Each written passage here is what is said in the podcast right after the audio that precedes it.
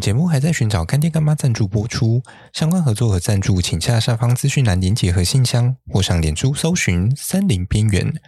本广告由森林边缘的森林系边缘人提供。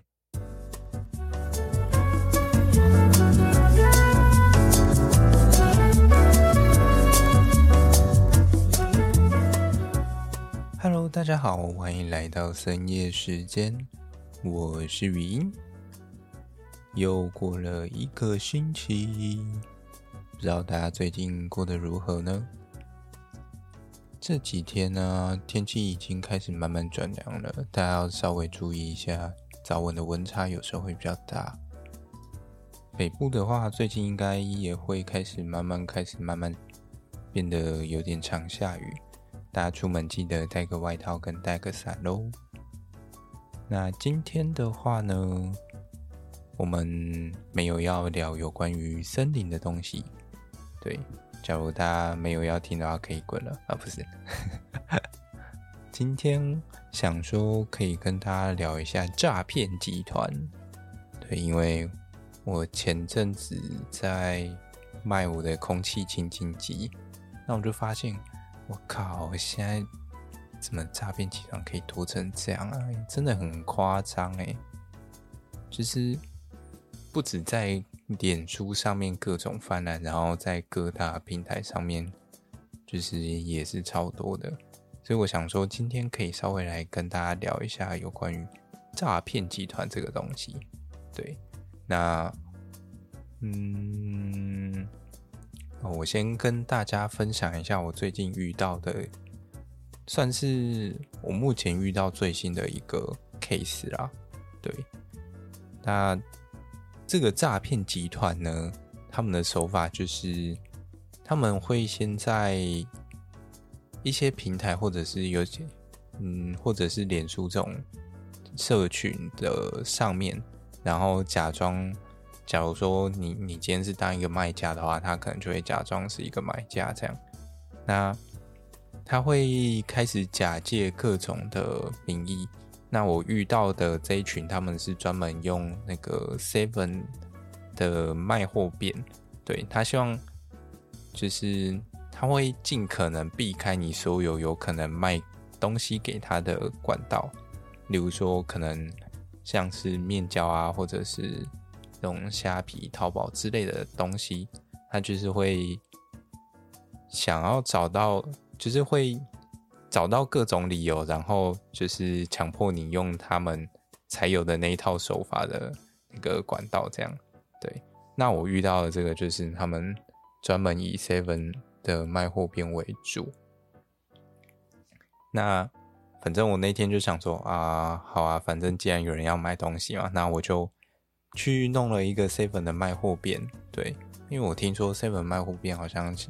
近期的使用率也蛮高的。对啊。大家如果有遇到的话，可能要稍微小心一点。对，那呃，我把东西上架完之后，就传链接给那个那个诈骗账号，他就跟我过了几分钟之后，他就跟我说：“哎，他下了订单，但是他发现他的订单好像因为嗯，我的账户没有升级成功。”所以呢，他虽然下了订单，但是他的一个呃，就是他付的钱呢就被冻结在某个奇怪的地方，就对了。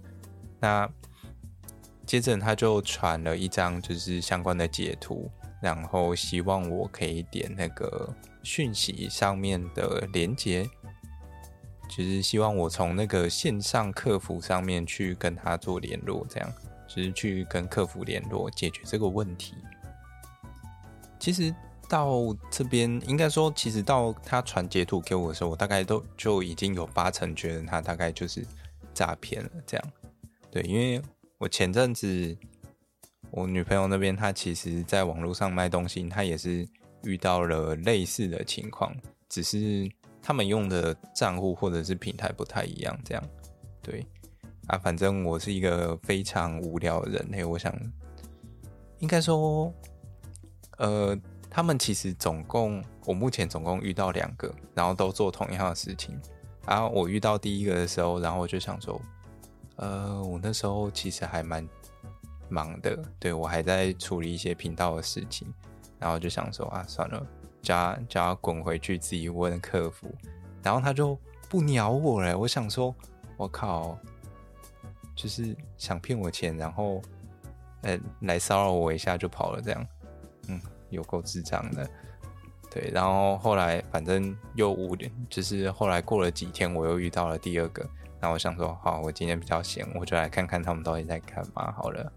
对，所以前面的流程大概就是一样的啊。接下来的话就是，呃，我就很配合的，就是点开那个他给我的那个链接里面，对，那个链接它其实，嗯、其实它是一个线上客服的连接，而点进去的时候呢，他们还很贴心哦，会稍微闪一下那个卖货变的首页给你看一下，大概闪个不到一秒钟，对，让你以为哎，它好像真的是从就是 Seven 那个卖货变的首页连接过去的，嗯，搞得好像很厉害，但实际上当你一进去那个客服页面的时候，就想说，我靠。哦，这个也太鸟了吧！粗糙粗糙到就是直接摆明跟我说他是诈骗集团，因为那个画面就是简洁到连 logo 的那个解析度差到都查到我都在想说，这个真的是官方的东西吗？要骗好歹也骗得真一点吧，对啊。不过，嗯，对啊，有时候大家如果比较急的话，可能就会比较。容易忽略掉这些小细节，而在卖货变的官网上面，其实他们也有提醒大家说，他们的那个 LINE 的官方账号的那个叫什么？就是那个、那个、那个他们的账号名称吗？还是那个、那个啊？反正就是那个扣的对，他们他们的是多少这样？所以我那时候就想说，嗯，哦好哦，线上客服是吧？那不然我来看一下你们客服是从哪里做出来的好了，因为他们很聪明的把，自以为很聪明的把，就是他们的那个诈骗用的那个客服的网页连接，对，他那个线上客服的连接，他。在前面的根目录那个部分，他就是用七七点一一之类的，就是一些看起来很像 Seven 会有的那个网址这样。然后我就想说，嗯，我好，我既然搞得这么像，那不然我点进去看，就是我把后面的东西删掉，点进去看那个根目录，它是建置在哪里好了。然后我点进去，然后就发现说，嗯。啊，这不就是一个大陆网站吗？而且很厉害的是，它还是一个用来制作这种线上客服的网站，它叫做智能客服。嗯，这个东西公开应该没有差吧？对啊，它就是用一个大陆那边叫做智能客服的这个客服制作网站制作出来的。对，但老实讲啊，那个线上客服真的超鸟欸，我觉得有够难用的。只是你打完讯息之后按 Enter，它也不会送出，然后就想说啊，我要我要传个讯息，然后跟跟这些诈骗集团玩啊，还要搞得这么麻烦，这样，就是我打完一串讯息，它它好像有一些特定的快捷键啊，不然你就要用滑鼠去点送出这样，对。而除了就是它的。客服内容相当的，就是页面相当的鸟以外，那个客服内容真的也是蛮鸟的。就是你一进去之后呢，当你问他你要，就是你跟他说明你要干嘛的时候，他只会很明确的回答你他要什么，他要跟你要什么东西。其实他就是会很直接明确的跟你讲说，哎，给我你注册。那个卖货变的名称账号吧，然后还有一个是什么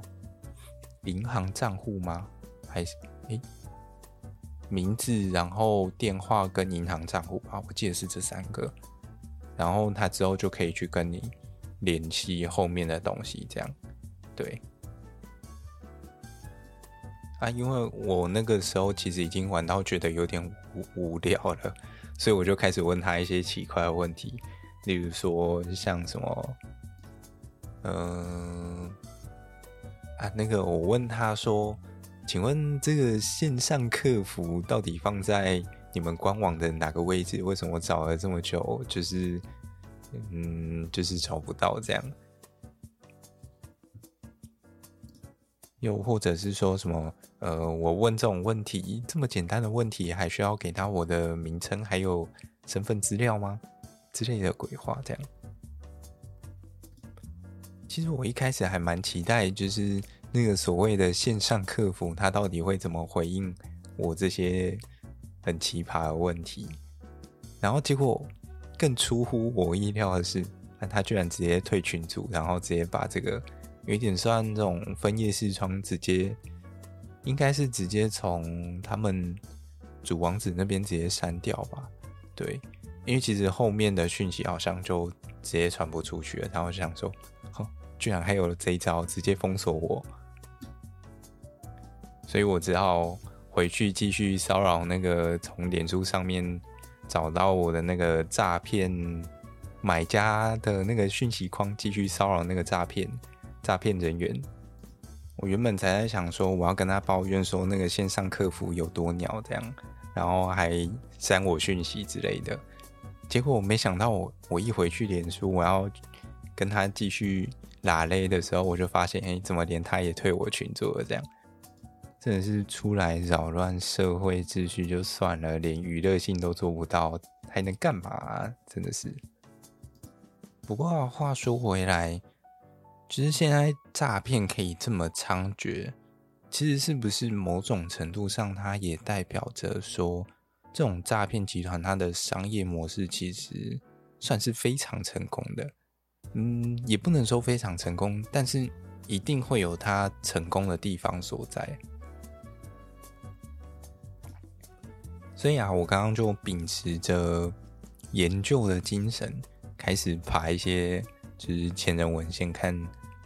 就是古早人士也没有到多古早啦，就看人家怎么研研究这个东西，然后怎么分析他们的商业模式这样。所以呢，接下来我就截取一些内容，对，我就拿一些内容来跟大家聊一聊这样。不知道大家有没有听过商业模式九宫格？对，这个东西，它是从一本叫做《获利时代》的书里面所发表出来的吗？嗯，算发表吗？Anyway，对，反正就是从《获利时代》那本书出来的。那这个作者他就把我们所谓的商业模式，其实用九个项目来。做区分吗？对，其实整个商业模式来说，它其实大致上可以分成九个重要的环节。那这九个环节分别代表了关键顾客，就是你今天要卖东西给谁，然后再来是你的价值主张，就是你今天卖的这个东西的核心是什么，再来是你所谓的通路。你要怎么卖卖卖到哪里去啊？接下来则是顾客关系，顾客关系则代表就是你跟这个顾客的关系，可能是新客户或者是旧客户之类的。再来的话是所谓的收益流，就是你怎么赚钱，你赚到了多少钱这样。而下一个则是所谓的关键资源。就是你有什么样子的特定的，嗯，算护城河吗？也不一定是护城河，就是你有没有一些特定的资源可以促成你去达成这场交易？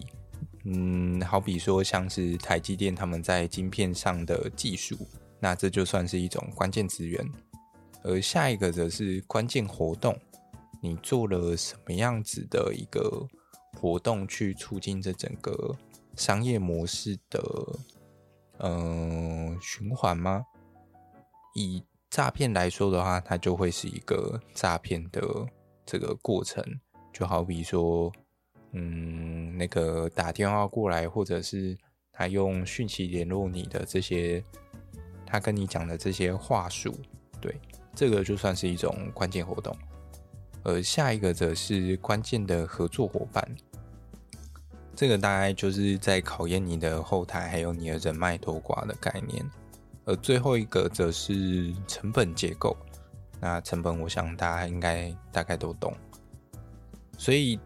呃，整个商业模式的九宫格大概是从就是从这九个面向来算是解析一个完整的商业模式是长什么样子。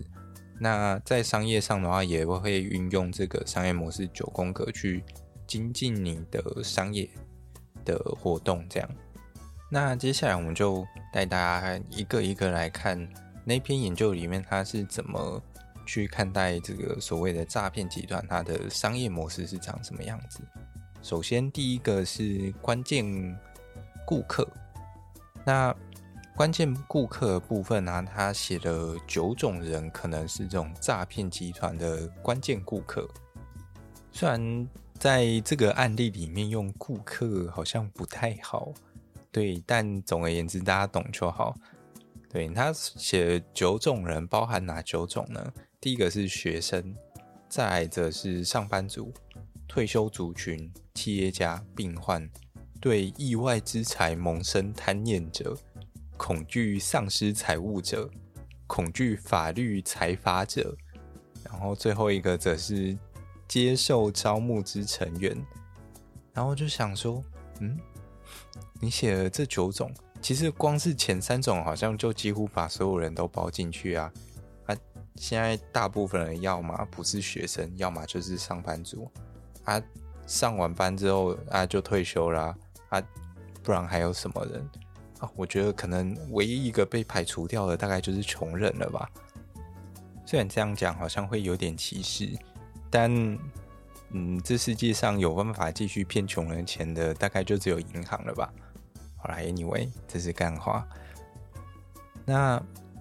其实从刚刚这样子看起来啊，嗯、整个诈骗集团它的关键顾客其实算是一种非常多元化的市场，就是它好像什么样子的人都可以对它进行诈骗一样。所以接下来我们就。来看到他们的价值主张到底是什么？就是这个价值主张，它其实会很大程度去决定说这个东西到底卖不卖得出去。一般来说，价值主张它最重要的一个点就是它有没有办法打到你心中的那个点，让你去购买它今天所贩售的产品。而以诈骗集团来说，他们的价值主张大概就是去提供一些意外之财的机会，或者是提供一些快速累积财富的机会。对，简单来说呢，就是提供这些贪财的人们一个可以快速贪财的方式。只可惜最后贪到财的只有这些人。又或者是说，还有另外一种是想要去解决一些法律制裁而产生的恐惧，或者是产生的罚款。就像是像呃，我刚刚最前面的那个例子好了，它其实最常见的一个说法就是说，诶，你可能没有在多少时间之内，然后可能去做一些特定的处理，它就会产生一些法律上的后果，或者是产生一些大量的罚款产生，要你赔非常多的钱。而在很多的情况下，有很多人听到这个时候。心里就已经开始慌了，想说啊，怎么办？我接下来要怎么怎么去处理这个东西？不用担心，这个诈骗集团很快就会在三分钟之内假装是银行，或者是假装是什么司法单位打电话来跟你说，哦，没关系，他们会负责处理这个东西，只要跟着他操作就可以了。我靠，这服务超棒的，是不是？但是啊，反过来来说，假如各位今天不想要就是。受这些诈骗集团之苦的话，那反过来来讲的话，你只要不贪财，然后呃不要那么容易紧张，原则上大概就可以避免掉八成以上的诈骗事件了。我是这样觉得啦，理论上嘛，对，就理论来说，应该是有机会的。只要你不贪财的话，那其实你也不太容易去被骗这种意外之财嘛。然后，呃，假如他用一些法律上的事情来恐吓你，你大不了你就先打个一六五问一下警察，这回事是真的还假的？等他解释完之后，哎，你就可以发现说，嗯，好像没有必要去理他这样，对啊。好。既然讲完了价值主张之后啊，接下来就是通路。那通路其实我想大家应该都很熟悉，就是要么就是透过电话，要么就是网络来接触你嘛。接触完之后呢，就是要你用网络银行或者是去 ATM 汇款啊之类的，这个应该还蛮常见的。而顾客关系的话，我觉得在整个诈骗里面其实也蛮有趣的。只是大家有没有想过，嗯？其实诈骗的这种关系还分蛮多种的，像我这次遇到的这种就是新客户嘛，他们第一次找上我，然后再来的话，诶，他们说不定是不同的同事嘛，对，反正他们用同一套嘛，我猜有八成是同事，然后就进来，诶，所以我可能是潜在的老客户，对，啊，接下来还有一种人就是。比较容易被骗的是那种感情上的诈骗哦，这个真的相对上就比较难去防范，对，因为有时候感情的东西嘛，就是掺杂了太多感性的事情在里面。那这个东西，呃，大家自己保重，对。好，当我们接下来看到收益流的部分，收益流不用讲，大概就是诈骗。会获得的金额嘛，就是大家被骗了多少钱，他们口袋就多了多少钱，这个倒是蛮好算的。不过他在这份研究里面还写了一个蛮奇妙的东西，我觉得蛮有趣的。其实他在收益流里面另外一个，除了诈骗金额以外，他还写了对于警政机关产生怀疑与嫌隙。我觉得这东西写在这里算是蛮有趣的吗？虽然这种东西说有趣好像不太好，对，但是就是对于诈骗集团来说，就是他好像除了获得钱以外，另外一个就是哎，让这些警察们的一个声名败坏，好像对于他们来说，好像也是一种另类的好处。这样，嗯，这个观点我觉得。算是蛮有趣的，因为尤其是写在所谓的收益流里面的时候，对啊，我是不太确定一般商业模式到底会不会考虑到这样子的东西，对啊。好，Anyway，就我们继续看下一个，下一个则是关键资源。而接下来这几个，像是关键资源、还有关键活动、合作伙伴跟成本结构，其实这一块就比较偏向是一个，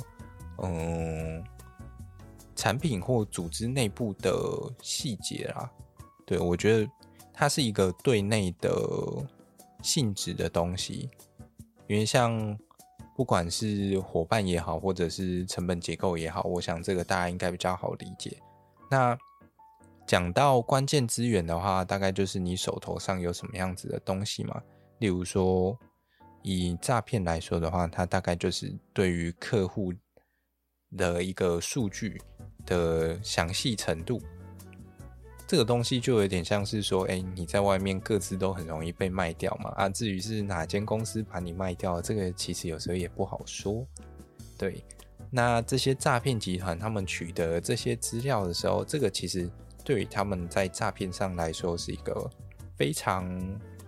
有用的资讯，对，他们可以用各种哎，就是现有的事实去骗你相信他们讲出来的这些假话，这样，对啊，然后再来还有提到一个是法律的漏洞，诶，这个我觉得算是一个蛮有趣的观点，对，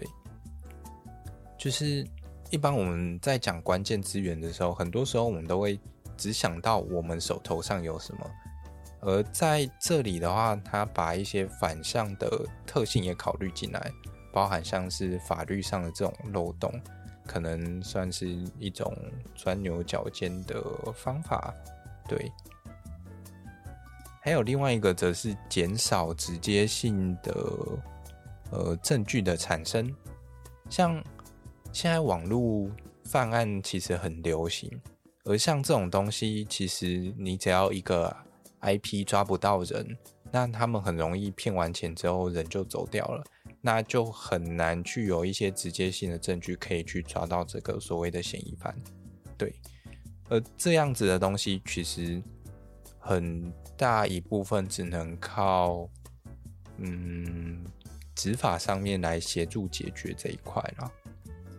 可是当这一块的执法越强烈的时候，它就会变成另类的，就是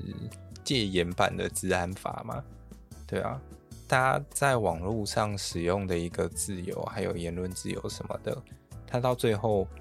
就会变成另类的监控。到底我们要怎么去取得这样子的一个平衡？其实是我们这个时代要慢慢去讨论出来的。对啊，它其实我自己觉得还有蛮长一段路要走。而另外一个关键活动的话，我想，我刚刚最前面的那个案例，大家应该就多少可以去了解他们的一个关键活动大概是什么样子。那除了像是这样子的一个诈骗流程以外，还有一块就是他们所谓的员工训练，这个其实也算一种关关键活动，因为毕竟他们要训练出一批可以骗人的人，那也是要花不少心思嘛，也是蛮辛苦的啦。然后还有一个，他还有提到一个是分。分拆这些赃款的流程的改善哦，这个我觉得听起来就很厉害。虽然我不知道实际上他们是怎么去操作，我自己也懒得去研究啊，因为跟我没关系。对啊，但这个东西原则上，呃，大家有兴趣可以自己去研究嘛。对啊，或者是看一些这种公开的案例，大概就会知道说，哎，他们常见的这种赃款的流法大概会是怎么流的，这样，对啊。大概是这样。老实说，其实从这样子一张商业模式图来看，整个诈骗行为的活动，我自己觉得还蛮有趣的。对，其 实你可以看到说，他们到底是怎么去操作这些东西的，而在你可控的范围内，你到底可以有多少的一个算是掌握程度吗？去避免掉你成为其中的一个对象，或者是应该说，我觉得就一个很好的商业产品啊，它必须把这九项东西串联的非常好，它才会形成一个好的商业模式。而对于我们从防范诈骗的角度来说的话，其实我们只要可以从其中的一个关键点。去断掉这整个商业模式的话，你其实就不会让你的钱被骗走。对，那我们刚刚其实有提到说，有一块它其实是比较偏向是企业内部，也就是由诈骗集团所掌控的，包含他们自己的人员啊、成本结构，还有他们的诈骗手法。对，这一块只就是这一块主要是由他们所掌控的，所以有时候。我们顶多就是透过去了解他们的一些手段方式，去尽可能防范，但剩下的部分其实有很大一部分是由我们自己所走、所掌控的。尤其是在面对这些价值主张的部分，你只要不信他们这个邪教，那原则上你就不会被拖出去宰。虽然有时候，嗯，以一个旁观者者的角度来说，呃，确实用讲的还蛮容易的，但是当你遇到的时候，我觉得又是另外一回事。这样，那原则上还是希望大家不会被骗到钱啦，对啊，钱放在自己的口袋放好，这样。然后啊，既然谈到了诈骗这件事情，其实我觉得，嗯，某种程度上，它会让我想到像是纸房子，或者是亚森罗平，甚至还有像《侠盗猎车手》这种，就是不管是影剧也好，或游戏也好，对，我觉得他们的面向其实有时候算是。应该说，他们在讨论的内容其实会有点相近，因为像《纸房子》或《亚森罗平》这种，呃，算是影剧吗？或者是嗯，小说也可以。对，他在谈论的一个核心内容，很大一部分是在讨论在现代的这个社会当中，其实我们有有非常。多的一个约束存在，那以至于让大家都在寻找他所谓的理想中的一个自由。而纸房子之所以会这么红，其实有一部分它就是借由这种电视剧的方式去帮大家实现我们心中其中一块想要的那种自由出来，但是。在现实社会当中，我们却又因为这些约束而无法去实现。这样，就是大家有时候可以去想看看，就是现代人好像总是在寻求这所谓理想中的自由，不管是什么财富也财富自由也好，或者是所谓的健康自由也好，那更高端一点，可能是寻求心灵上的一个自由也好，就是每个人都想要自由。但是很多时候，我们都会希望不去付出任何的代价，就想要去拥有这些自由。但我觉得，嗯，除非你不知道烧了几辈子的香，也许这个辈这辈子有机会吧。那不然的话，就别想了，还是面对现实，乖乖努力工作比较实在一点。对啊，所以这也其实。也反映了为什么在纸房子还有近期那个亚森罗苹上映的时候，大家为什么对于这一类的呃影剧，它会有如此大的一个回响？对，因为还有另外一个层面是，我觉得在这这些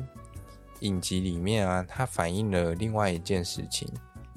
它在寻求的是和一些现有体制的一个冲撞，尤其是在面对我们现有的金融体制之下，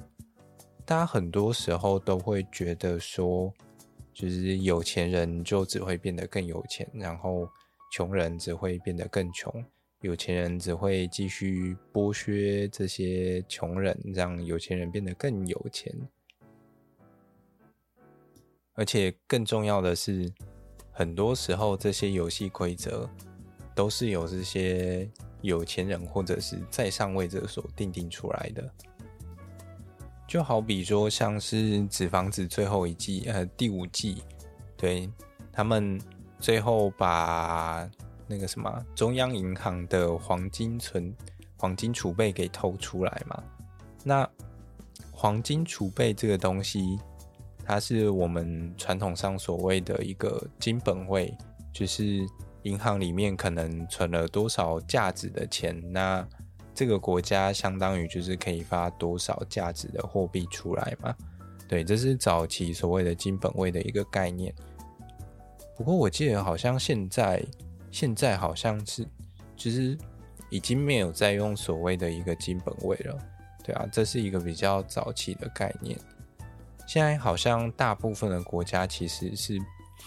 呃，虽然会有黄金的一个储备，但是大家的一个发钞，就是印钞，它并不是单纯只看这些所谓的一个黄金储备量，而是某种程度上也是看这个国家的信用这样。而在纸房子最后一季的时候，他就点出了一件很惊人的事实。就是这些所谓的黄金储备啊，它对于大众而言，它就只是一个概念而已，它只是一个虚无、虚一件虚无的事情。大家只需要知道说，哦，我们的中央银行里面确实有，就是有这些黄金的存在，但是从来没有人会去检验这些黄金到底存不存在这件事情。对，它只是一个账面上的数字，或者是就是一个政府对于大家的一个。宣称或宣告，他需要的只是哦，今天这所谓的大众，他到底相不相信这件事情而已。他要的只是这所谓的相信，实际上存不存在，它其实是另外一件事。所以到最后，即使他们把这些黄金储备给偷走之后，用我记得好像是黄铜吧，就是比较廉价的黄铜，再塞回去的时候。最后，整个政府是妥协了这件事情的。除了有一部分是政府拿他们没辙以外，另外一部分则是对于政府而言，他已经取回了这些大众的信任了。所以，某种程度上来说，他不一定真的需要这些黄金回来。他就跟现在各各位银行里面的那些数字里一样。在你们户头里面，在变动的就只是这几个号码而已。实际上，它存不存在，对于银行来说，有时候并不是那么的重要。就是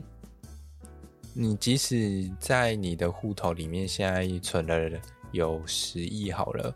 但是你不会想要，就是一般人不会在一天之内就把这十亿领出来。所以，对于银行而言，它不一定马上就要有十亿的现金在它的银行里面。这个其实是现代整个金融体制很吊诡，但也很有趣的地方嘛。对啊，那其实它还有非常多的细节啦。这边就是简单跟大家分享一下，有兴趣的大家可以自己再去找资料来翻。因为整个金融体制的东西，它其实，嗯，要讲复杂的话，可以到非常的复杂，对啊。不过，老实说，假如你不想要被规则玩弄的话，就还是要去了解这些规则。就好比今天在玩弄那些法规的，通常都会是律师嘛，而不是一个呃，可能在。路边的随便一个阿里阿扎的人，这样。虽然反过来说，最会钻法律漏洞的也都是那些法律系出来的人比较多啊，这其实也蛮合理的，对啊。大家去看看，嗯，台湾过去这几年到底发生了一些什么样子的事情，大概就可以理解说，嗯。到底为什么会发，就是会会有这样子的一个现象出来？其实它也蛮合理的啦。好啦，好像变得有点沉重了。那嗯，这个话题差不多就到这里吧，对啊，因为其实我觉得说实在的啊，有时候虽然感觉好像看清了这一切，但啊，你就是还卡在这个泥沼里面了啊，死都爬不出来。嗯，这又是另外一种层面的现实。那么，就还是希望大家还是不要被这些诈骗集团趁机骗到你的钱喽。那祝各位都可以早点发大财，哎，早一点财富自由啊！也别忘了在寻找财富自由的过程中，不要那么的贪图一时的利益。那、啊、另外一方面，其实也要稍微注意一下所谓的健康自由喽。那么我们这一集节目就到这里啦，各位晚安喽！记得最近出门要带个伞或者是带个外套喽。那也祝各位今晚睡得安心，拜拜啦！